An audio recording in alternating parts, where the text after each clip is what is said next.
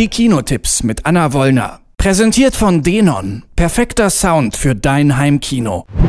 Mit Three Billboards Outside Ebbing, Missouri Wunder und Nur Gott kann mich richten. Haben wir drei Kinoneustarts in dieser Woche. Anna Wollner hat sie natürlich schon gesehen und ist jetzt bei mir am Telefon. Hallo Anna. Hallo Easy. Ich glaube, in der Zeit habe ich gelesen, die äh, im Zusammenhang mit Three Billboards Outside Ebbing, Missouri die Frage gestellt haben, wie sympathisch offensichtliche Rassisten im Kino präsentiert werden dürfen. Hast du dir die Frage auch gestellt oder kam das bei dir gar nicht in den Kopf? Ähm, doch, es ist eigentlich eine Frage, bei der man, um die man bei Three Billboards Outside Ebbing, Missouri nicht wirklich vorbeikommt, aber an der Brillanz des Drehbuchs von Martin McDonough und auch dann dem Film, unter den er auch Regie geführt hat, merkt man dann, dass man das relativ schnell im Kino vergisst. Denn es sind hier zwar Figuren, alle durch die Bank weg, die so ein bisschen unsympathisch wirken, von Francis McDormand als Mildred Hayes über Woody Harrelson als Polizeichef Willoughby bis hin zum Hilfs-Sheriff Dixon, gespielt von Sam Rockwell. Und es fällt irgendwann in diesem Film auch mal der Satz, wenn man alle rassistischen Polizisten feuern würde, hätte man noch drei Leute übrig und das seien dann wahrscheinlich die Schwulenhasser. Und damit wird das Dilemma in dem Film eigentlich ganz gut auf den Punkt gebracht, in dem Mildred Hayes auch steckt, denn sie, gespielt von Francis McDormand, wirklich eine Natur Naturgewalt, ähm, die den Film vollkommen trägt und hoffentlich dafür den Oscar bekommt für diese unglaubliche Leistung, die sie hier macht, in dieser ja bitterbösen Provinzposse fast schon, denn sie stellt am Ortsrand von Ebbing in Missouri, und da kommt auch dieser sehr, sehr lange Titel her, Three Billboards Outside Ebbing, Missouri, kreidet sie oder klagt sie den Polizeichef an, der so ein bisschen tatenlos dabei zusieht, wie immer mehr der Fall ihrer ermordeten und vergewaltigten Tochter in Vergessenheit gerät und sich niemand darum kümmert, rauszufinden, wer die Teenagerin vor sieben Monaten vergewaltigt hat. Und wie sie das macht, wie sie hier wirklich äh, die Instanzen anklagt und vorführt und was sich dann für eine Dynamiken innerhalb dieses Dorfes entwickeln, das ist ganz, ganz großes Kino. Da sitzt wirklich jede Pointe und davon gibt es sehr, sehr viele. Dieser Film hat einen unglaublich trockenen, lakonischen Humor und ist auf der anderen Seite aber auch sehr, sehr menschlich. Also das wie Billboards Outside Ebbing, Missouri am 25. Januar ein richtig großes Kino-Highlight, was man 2018 definitiv nicht verpassen darf. Und dann haben wir ja noch einen Film äh, mit Julia Roberts und Owen Wilson im Programm. Wunder heißt der. Und obwohl ich ja kein Freund davon bin, vom Trailer auf den ganzen Film zu schließen, habe ich mich hier wirklich gefragt, ob der Trailer nicht irgendwie schon die ganze Geschichte wegnimmt. Ich kenne den Trailer nicht, deswegen weiß ich das nicht. Aber es ist natürlich so eine amerikanische, in Anführungsstrichen, Wohlfühlschnulze, bei der man sehr, sehr viele Taschentücher braucht. Darauf ist der Film ausgelegt. Er erzählt die Geschichte von Orgy Pullman, einem zehnjährigen Jungen, der einen seltenen Gendefekt hat. Sein Gesicht ist vernarbt, von den Operationen gezeichnet. Er versteckt sich am liebsten hinter seinem Astronautenhelm oder in seinem Astronautenhelm, um wirklich einfach nicht gesehen zu werden. Und als er in die fünfte Klasse kommt, entscheiden seine Eltern, dass es für ihn jetzt an der Zeit ist, in die Schule zu gehen und nicht mehr zu Hause von der Mutter unterrichtet zu werden, sondern einfach auch den Kontakt mit anderen Kindern hat. Und ja, wir wissen das wahrscheinlich alle aus eigener Erfahrung, dass Kinder sehr, sehr grausam sein können. Und das sind die Mitschüler von Orgi natürlich auch. Der Junge wird gehänselt, er wird gepiesackt, er wird gemobbt und er muss aber trotzdem irgendwie versuchen, sich in diese, in diese Schule einzufinden. Dann hat er zwei Bilder Bilderbucheltern an seiner Seite, gespielt von Owen Wilson und Julia Roberts, die alles dafür tun, dass ihr Sohn integriert wird. Es sind wirklich so ein bisschen vor Schmalz und Kitsch triefende Dialoge.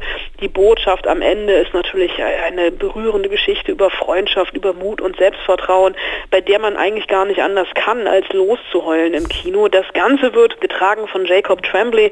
Das ist der kleine Junge aus Raum, der Film über die Mutter, die mit ihrem Sohn in einer Gartenhütte gefangen war, über Jahre hinweg, der vor zwei Jahren bei den Oscars eine Rolle gespielt hat. Und dieser elfjährige Jacob Tremblay, der entwickelt sich wirklich für Hollywood so ein bisschen zum Glücksfall, weil er einer der wenigen Kinderdarsteller ist, die ihr Können auch über einen Film hinaus abrufen und Leistung zeigen können. Also Wunder ist natürlich sehr, sehr kitschig, er drückt die richtigen Knöpfe, aber es äh, macht trotzdem, habe ich äh, dem Schicksal von Orgy Pullman auf der Kinoleinwand doch recht gerne zugesehen.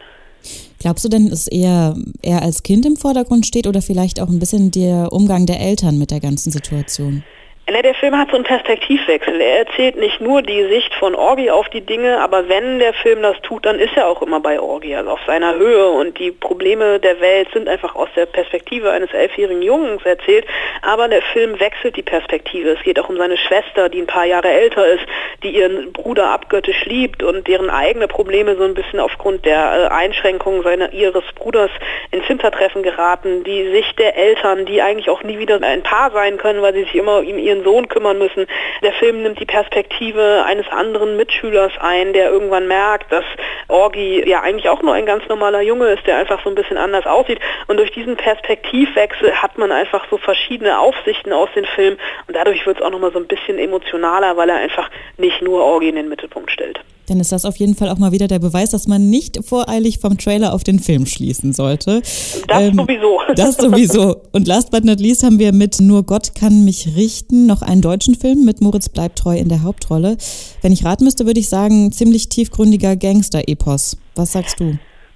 Ja, tiefgründig äh, würde ich vielleicht in Anführungsstrichen setzen. Es ist tatsächlich ja so, dass das deutsche Genre-Kino es schwer hat, allen voran Gangstergeschichten. Es hat letztes Jahr wunderbar geklappt mit vier Blocks, der TNT-Eigenproduktion-Serie mit Kida Koda Ramadan und Frederik Lau in den Hauptrollen. Kida Koda Ramadan ist auch hier wieder dabei und das Setting ist ein bisschen anders als bei vier Blocks in Nur Gott kann mich richten, denn es ist ausnahmsweise mal nicht Neukölln, sondern Frankfurt am Main und Moritz Bleibtreu spielt Ricky, der gerade frisch aus dem Knast gekommen ist. Vor fünf Jahren ist ein Ding schiefgelaufen und er bekommt jetzt noch einmal die Chance mit einem letzten großen Deal zu Kohle zu kommen. Nur ist das bei Gangstern ja eigentlich immer so, dass sie sich übers Scheitern definieren und Ricky dann auch noch seinen Bruder Raphael und seinen Kumpel Latif mit in eine Sache reinziehen, die relativ schnell aus dem Ruder läuft. Es gibt dann auf, als Gegengewicht noch eine junge Streifenpolizistin, gespielt von Birgit Minichmeier, eine alleinerziehende Mutter, die sich um ihre schwerkranke Tochter kümmert, die auch noch ihre Finger im Spiel hat, vor einem moralischen Dilemma steht. Der Film ist vielleicht an der einen oder anderen Stelle, zumindest was die Gewalt angeht, ein bisschen drüber, aber er fühlt sich trotzdem trotzdem nach einem echten Milieu an und nicht so sehr nach Klischees, auch wenn er natürlich mit den Klischees oder den Genre-Elementen des Gangsterfilms spielt, eben der Gewalt und den regennassen Straßen etc. Aber für deutsches Genre-Kino ist das doch beachtlich. Also ich würde sagen, es ist eine ganz gute Woche, um ins Kino zu gehen, oder? Definitiv. Wunder, nur Gott kann mich richten und Three Billboards Outside Ebbing, Missouri starten heute in den Kinos. Anna Wollner hat uns erzählt, wie sie die Filme so findet. Vielen Dank für das Gespräch, Anna. Gern geschehen. Die Kinotipps mit Anna Wollner. Präsentiert von Denon. Perfekter Sound für dein Heimkino.